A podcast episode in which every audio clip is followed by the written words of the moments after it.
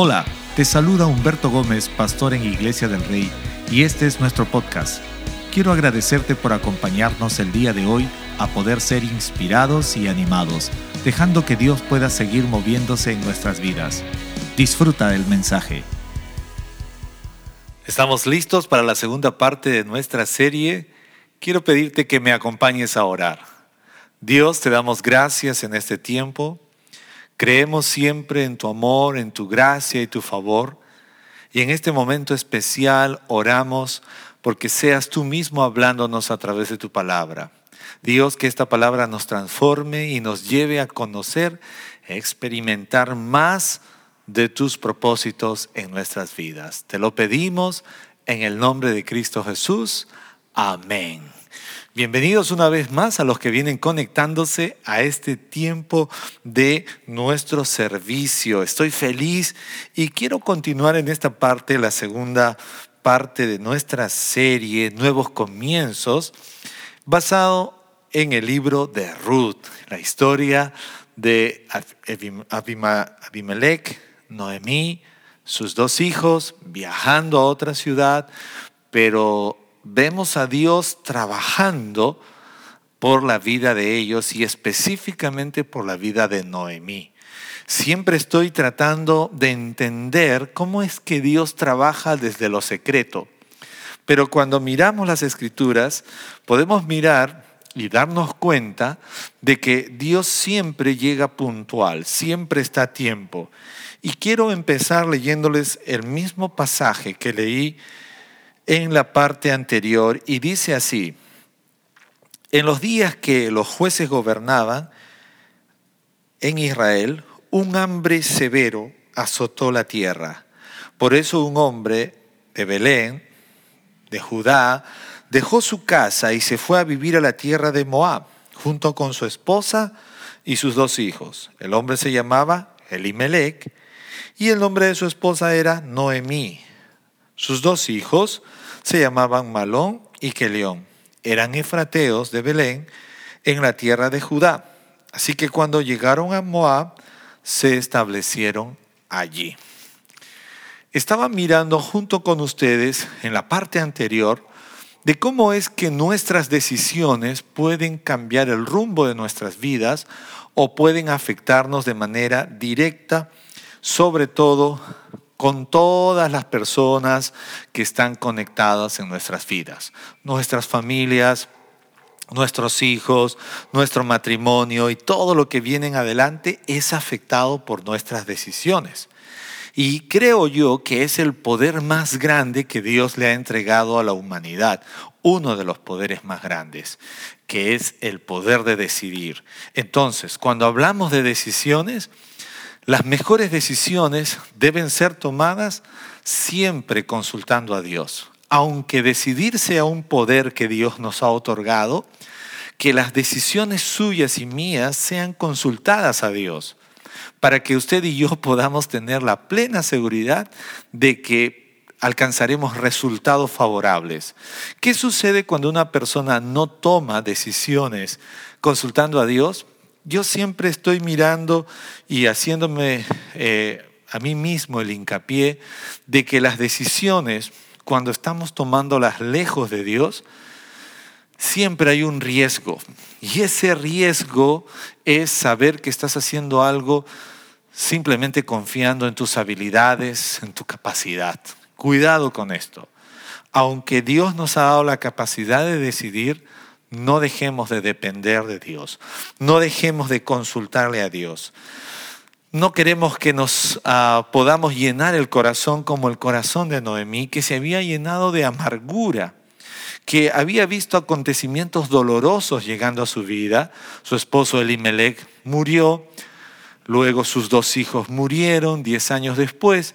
Ella estaba sola con sus dos nueras. La situación era agobiante para ella porque toda esta problemática había afectado su identidad y además había dañado su concepto hacia Dios. Ella pensaba que todo lo malo que le había acontecido era culpa de Dios, Dios la había castigado, Dios la había sumergido en amargura. Y muchas veces usted y yo, al igual que Noemí, hemos pensado de esa forma eh, errada y muchas veces andamos culpándole a Dios por todo lo malo que nos pasa o muchas veces pensamos que es Dios quien nos ha metido en ese problema. Y yo no conozco al Dios de la Biblia que anda metiéndole en problemas a la gente. Creo que en el cristianismo hay una vida de riesgo, hay dificultades, pero Dios no anda metiendo en problemas a la gente, ni mucho menos Dios está tratando de llevarnos a que podamos sufrir como consecuencia de lo que es nuestro amor para Él. Hay situaciones en las que vamos a padecer por la causa de Cristo, pero no necesariamente es el trabajo de Dios hacer que todo el tiempo vengan eh, situaciones de dificultad a tu vida y en mi vida. Necesitamos analizar y entender que muchas de las decisiones que tomamos son las que generan esos sucesos que vienen a tu vida y a mi vida. Y en esta parte yo quiero hacerte recordar una vez más lo que había sucedido con Noemí, porque Noemí dejó que sus circunstancias y sus dificultades le robaran su identidad. Ya no me llamen Noemí, ahora llámenme Mara. Ya no quiero ser una mujer de, de gozo, de alegría, de satisfacción, quiero ser una mujer amargada ella había construido un concepto equívoco acerca de Dios en su vida. Entonces ella había llegado a pensar cosas incorrectas. Noemí pensó que la raíz de todo su sufrimiento venía de Dios. Y esto es más o menos el panorama. Noemí desconocía que Dios en todo este caminar que ellos habían tenido con su esposo Elimelech, con sus dos hijos en Moab, Dios estaba observando, Dios estaba mirándolos, Dios estaba yendo detrás de ellos. Pero a veces usted y yo nos hemos preguntado, pero ¿por qué entonces Dios permitió que sucediera todo esto? Yo conozco a un Dios que siempre lo he determinado cuando leo la Biblia amoroso, nuestro Padre, pero también conozco a un Dios caballero que no anda torciéndole el brazo a nadie. Dios no anda torciendo el brazo a nadie para que lo obedezca. Y cuando tomamos decisiones, Dios nos deja andar en nuestras decisiones. Pero eso no indica que nos ha abandonado porque Él está como todo Padre amoroso, levantándote si te caes, levantándote si tropezamos, levantándonos si nosotros estamos en un momento de sufrimiento. La Biblia nos muestra que Noemí estaba en un estado equívoco, pero lo que ella desconocía era que Dios había iniciado todo un nuevo comienzo, un plan para bendecir sus generaciones. Y la persona que iba a usar iba a ser a Ruth, una mujer de Moab una mujer que no eh, provenía del linaje eh, de, de las promesas, sino que era una mujer de un pueblo pagano, por así decirlo. Pero Noemí iba a ser esa mujer favorecida por Ruth. Ruth no solamente fue una nuera extraordinaria, sino que Ruth representaba la fidelidad de Dios para Noemí. Yo no creo que el que ella sea o haya sido una gran nuera simplemente brotó de sus sentimientos, brotó de su costumbre. Esto no es un asunto de costumbre, esto no es como, como alguien dijo una vez, como dijo la filósofa Isabel Pantoja, la costumbre es más fuerte que el amor. Esto no es un asunto de costumbre, lo que sucedió en el corazón de Ruth fue producido por Dios, Dios produjo porque Dios iba a mostrar su fidelidad para Noemí y también para Ruth, por supuesto. Pero la persona que iba a usar Dios iba a ser a Ruth.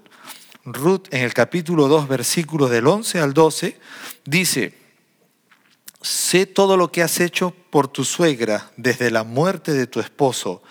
He oído que dejaste a tu padre y a tu madre y a tu tierra natal para vivir aquí entre gente totalmente desconocida. Que el Señor Dios de Israel, bajo cuyas alas viniste a refugiarte, te recompense abundantemente por lo que hiciste. Fueron las palabras de vos, un familiar lejano de eh, la casa de Noemí, que se lo estaba diciendo a Ruth, que era parte de ese nuevo comienzo, de esa bendición que venía para ellas en ese momento. Qué importante es volver a Dios. Qué importante es reconocer que necesitamos volver a Dios, porque Noemí decidió regresar juntamente con sus nueras. Ya sabemos que se despidió de Orfa y Ruth decidió quedarse al lado de ella. Y cuando Dios empieza a echar un plan adelante de nuevos comienzos y cambiamos nuestra forma de pensar, ya no estamos culpándole a Dios de todo lo que nos ha pasado, ya no estamos renegando, ya hacemos de lado esa amargura que no produce vida, empezamos a encontrar las razones correctas en nuestras vidas. Y lo que va a venir ahora es que Noemí va a encontrar las razones correctas. Cuando ella vuelve a Belén, la Biblia dice que todo el pueblo se enteró y ella dijo, por favor, ya nadie me llame de mí, llámeme Mara. Había caído en un asunto, en un pozo de angustia, de depresión, de amargura. Pero cuando dejamos que Dios empiece a revelar ese nuevo comienzo, es cuando usted y yo empezamos a encontrar las razones correctas en nuestra vida. Hay un pasaje en Romanos 8 que nos dice, porque a los que aman a Dios todas las cosas les ayudan a bien. Y esto es algo muy importante de recordar. Pero cuando pasamos momentos difíciles, decimos, pero ¿qué de bien puede traer esta situación a mi vida? ¿O qué de bendición puede ser este momento para mi vida? Porque estamos tratando de juzgar desde el problema, pero olvidamos que Dios, Dios ha echado adelante un nuevo comienzo en tu vida y Él va a intervenir. Lo lindo de esta situación es que Dios va a usar a Ruth, una persona que no tenía ni un tipo de conexión con Noemí porque ya su hijo había muerto, entonces solamente era su nuera nominal, por así decirlo. Pero qué lindo que es Dios, porque cuando Dios quiere usar a las personas, para bendecirte. No importa el parentesco, la distancia, si te conoce o no te conoce, los planes de Dios son perfectos. Y ya Noemí, estando otra vez en Belén con Ruth, la Biblia le dice, en un momento, Noemí le conversa a Ruth y le dice, hija mía, Hija mía, le dice, qué linda expresión de Noemí. Yo creo que Noemí ya estaba recobrando ese corazón que Dios le había puesto. Recuerda que el nombre de Noemí significa deleite. Y qué hermosa la forma como le dice, hija mía, Noemí a Ruth, es tiempo de que yo te encuentre un hogar permanente para que tengas un porvenir asegurado ya estaba pensando, ya no de una forma desde su amargura, sino ahora estaba pensando en el bienestar de Ruth. Y le dice en el verso 2 del capítulo 3, vos es nuestro pariente cercano y él ha sido muy amable al dejarte recoger grano con las jóvenes. Esta noche estará aventando cebada en el campo de trillar.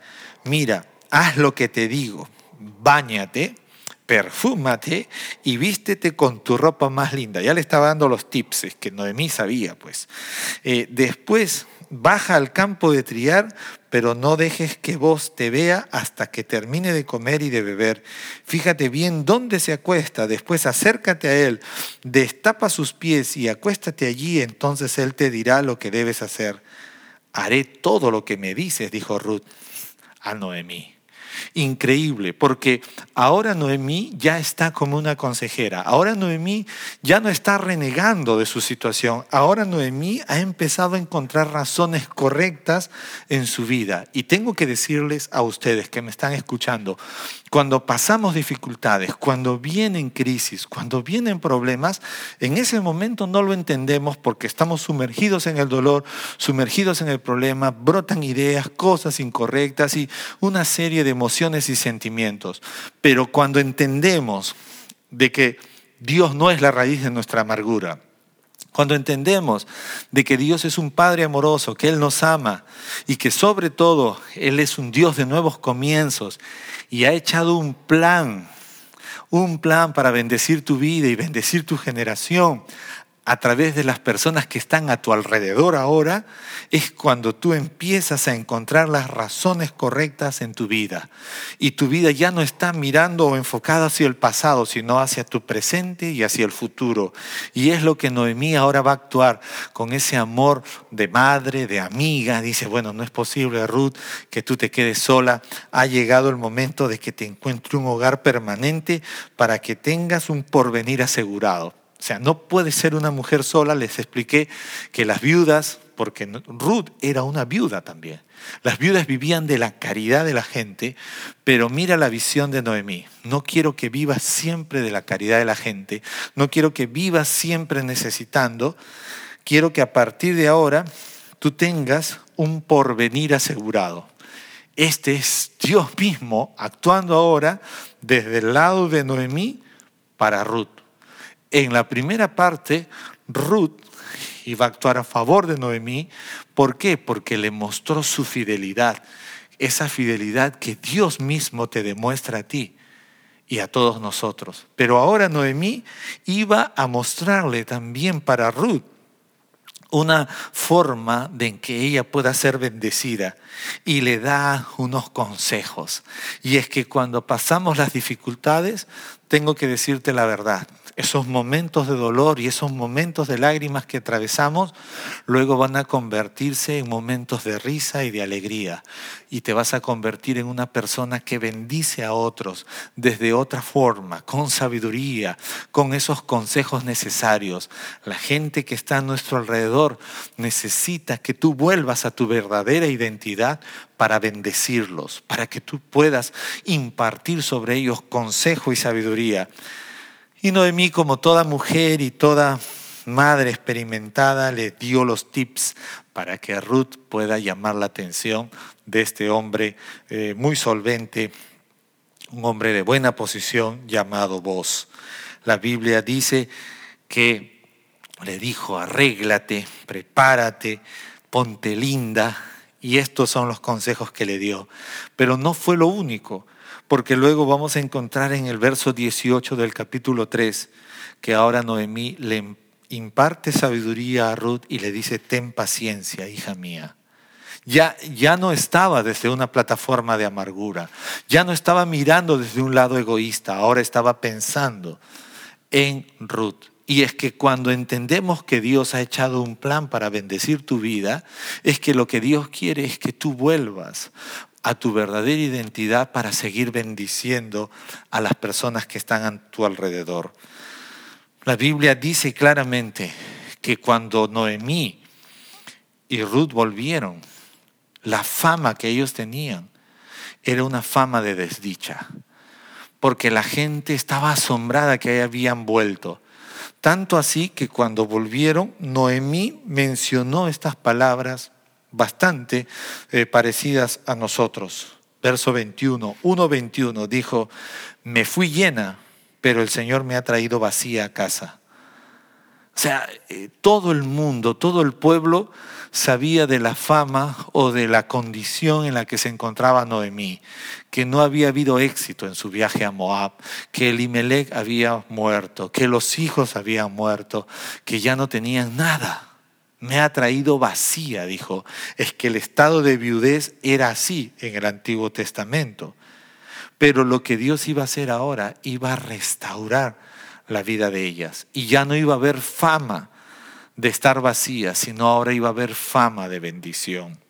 Dice Ruth 4 del 11 al 12, que el Señor haga que esta mujer que va a ser parte de tu hogar sea como Raquel y Lea de, que, de quienes descendió toda la nación de Israel, que prosperes en Efrata y que seas famoso en Belén, y que el Señor te dé descendientes por medio de este joven, que sean como los de nuestro antepasado Fares, el hijo de Tamar y el hijo de Judá. Los ancianos estaban bendiciendo a vos y lo que iba a venir, la fama que iba a venir sobre ellos es que cuando Dios empieza nuevos comienzos, ya no hay, no hay cabida para la derrota, sino ahora todo lo que va a venir sobre nuestras vidas es bendición. Por eso cuando pasamos las dificultades, no perdamos el tiempo guardando amargura, no perdamos el tiempo tratando de culpar a Dios. Entendamos que hay un plan que Dios ha echado adelante y que la Biblia dice que Él no tiene pensamientos de calamidad para usted. Él tiene pensamientos de bienestar y un futuro trascendente. La Biblia dice que ahora iba a venir sobre ellos fama de bendición porque Dios es un Dios de nuevos comienzos. Dice Ruth 4 del 14 al 15, un nuevo comienzo. Entonces las mujeres del pueblo dijeron a Noemí, alabado sea el Señor que te ha dado ahora un redentor para tu familia. Que este niño sea famoso en Israel, que Él restaure tu juventud y te cuide en tu vejez, pues es el hijo de tu nuera que te ama y que te ha tratado mejor que a siete hijos. La fidelidad de Dios puesta en evidencia de una forma extrema, porque los nuevos comienzos de Dios siempre, siempre traerán buena fama, siempre desatarán alabanza de las personas para Dios. Siempre Dios hará que las bendiciones tuyas sean visibles y sobre todo siempre traerá restauración.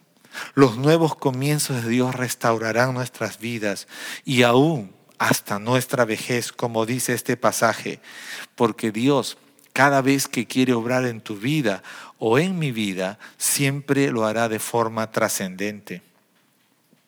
Cuando miramos este ejemplo de Noemí y de su familia, junto con Elimelech y sus dos hijos, perdiendo eh, de repente en esa decisión muchas cosas que ellos habían anhelado como familia, pero también podemos ver a un Dios que viene para salvar y para restaurar la vida de Noemí.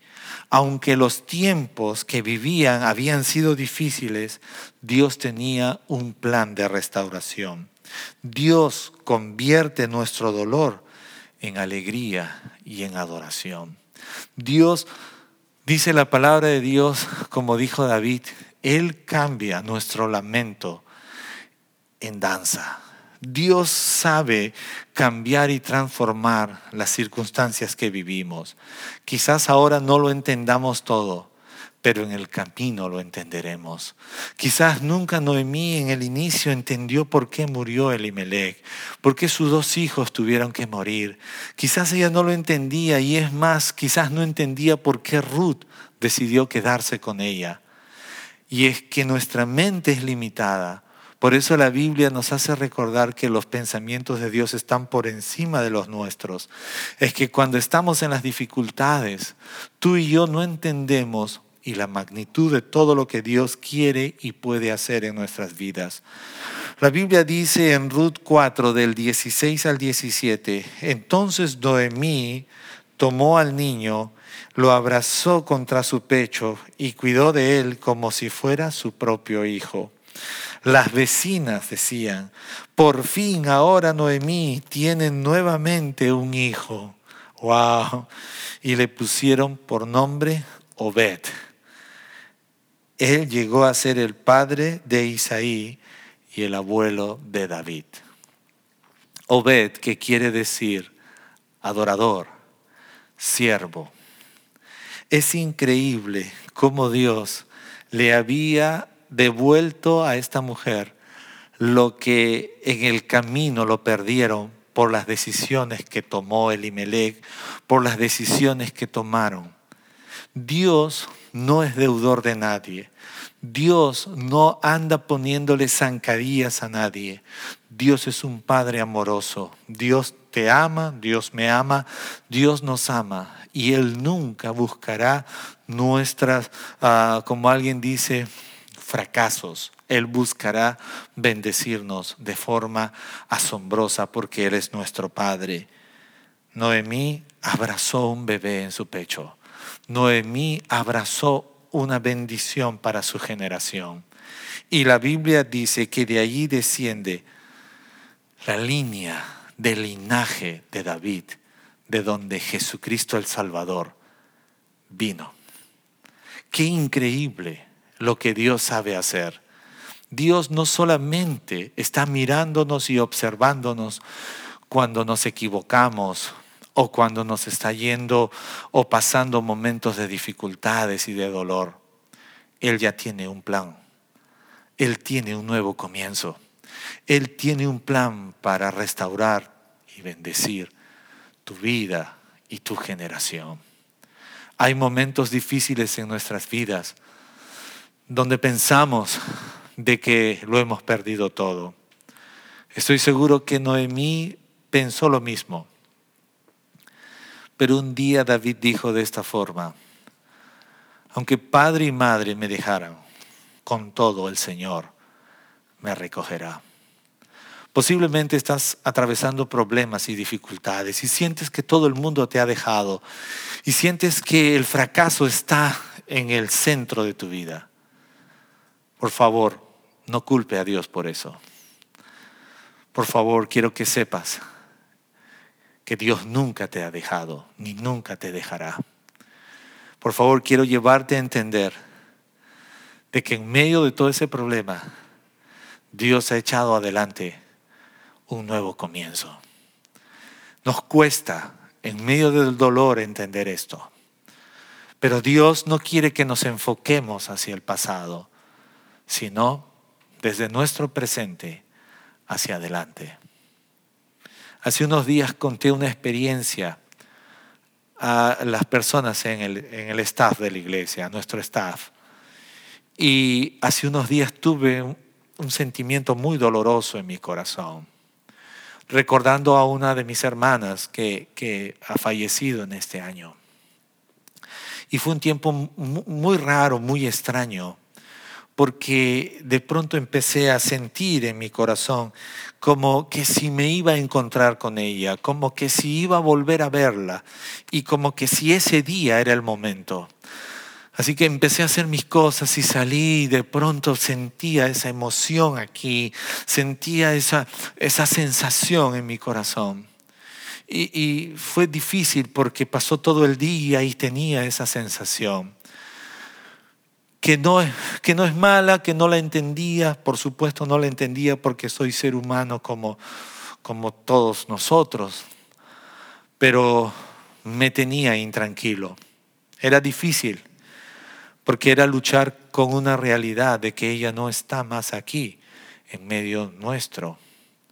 Pero era como una sensación. Y tengo que reconocer que nuestra alma siempre aflora esos sentimientos. Y Dios no nos dio un alma para fracasar, sino para sentir cosas lindas. Así que tuvo un momento que parar por la tarde y pedir que, que mi esposa y mi hija oraran por mí porque este sentimiento, porque esta emoción no la sentía, que no sentía que me estaba ayudando. Así que ellas oraron por mí.